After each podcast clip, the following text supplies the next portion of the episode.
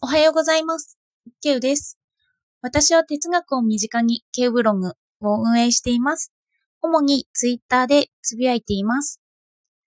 昨日は私のツイートに関して添削企画を受けたんです。で、そのツイートについて思うところがありましたので、振り返っていきたいと思います。皆様と一緒にちょっとした哲学ができればいいなと思います。よかったらお付き合いください。私はツイートでこの言葉を取り上げました。もしすべてがバラなら何一つバラではない。と、この文章なんですけど、実は哲学者のルイ・アルチュセールという人が本で取り上げていた表現です。と、彼は精神文学の領域と心理学の領域を区別するものは何かと講義で取り上げていました。この講義自体を今回論じるのではなくて、この違いということについて今回一緒に考えていきたいと思います。この精神分析と心理学って聞いたときに、私には違いってよく分かってないんですよね。心理学で聞くと同じように感じてしまうんです。でも、この一文を追っていきますね。もしすべてがバラなら何一つバラではない。これって何においても使えるんですよ。このままバラで例えてみますね。私が花を見るときにすべてがバラだとします。すると、すべてがバラなので、他の種類の花、タンポポとかスミレとか、そういったものの種類が消えちゃうんですよね。で、花の種類が消えてしまうので、バラっていう種類がなくなってしまいます。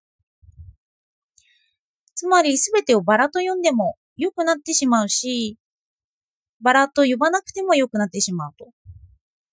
では、次に拡大解釈したものを例として挙げてみますね。バラを花としてみると、もしすべてが花なら何一つ花ではない。花の種類が消えてしまったので、すべて花になってしまったってことですね。次に、花ではない状況を考えてみます。すべてが花と見ているときに、木とか生えているものを花として見てみましょう。すると植物を花と呼んでも良くなるっていうことです。もしすべてが植物なら、何一つ植物ではない。で、もっと拡大解釈していくと、動くものも植物だとなってきますよね。と、ちょっとあの混乱してきたかと思うんですけど、あの、私たちは自分に属しているものを想像するときに、あの、もっと身近にわかりやすくなるって、哲学、あの、心理学があるんですよ。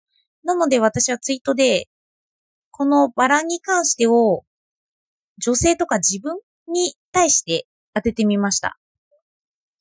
ちょっと読みますね。もしすべての人が女性ならば、誰一人女性ではない。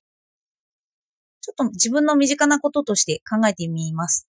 すると、意味として男女を区別するものがなくなるから、女性がいなくなるっていうことですよね。まあ、女性も男性の区別もなくなって、私は人っていうことになる。それで、また拡大解釈すると、もしすべてが人ならば、誰一人人ではない。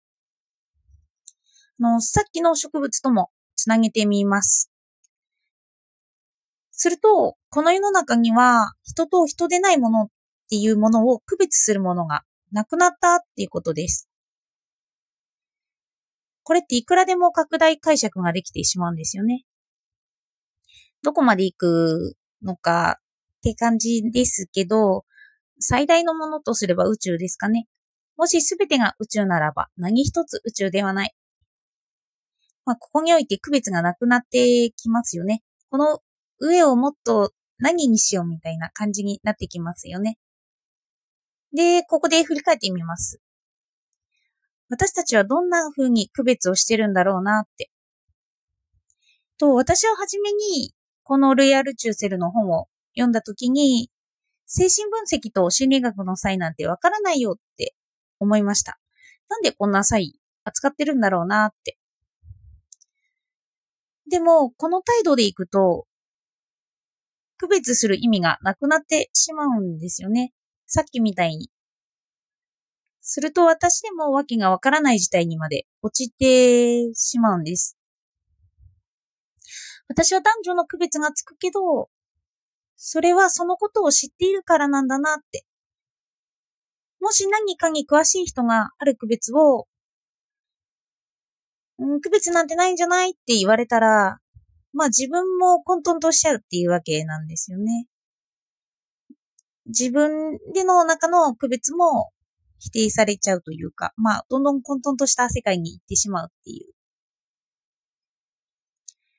現実問題として私たちは男女知ってますけど、より深く見ていくと、男女の差が分からなくなるっていうこと結構多いですよね。ジェンダー論とかも。で、私たちは何か定義するときに、私たち区別をしています。私関心があるの哲学だったりすると、これは心理学これは哲学と、まあわ、わかんなくなる時も結構あります。やっていくうちに、その二つが実践としては重なることが結構あるんですよね。で、この二つを分けているのは、ただの理論的な理由だけなのではないかって思ってしまうんです。でも、この区別をなくすと、もっと混沌としたものになってしまうんですよね。だから、出発点を考えるのは、論理的な理解の役に立つんだろうなと思いました。それについて考えるために、区別が必要になってくる。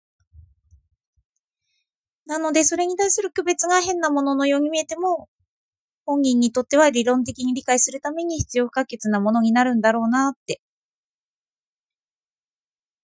えっと、この理論なんですけど、ちょっとここで述べてはいるんですけど、このすべてはバラではない。すべてはバラっていう。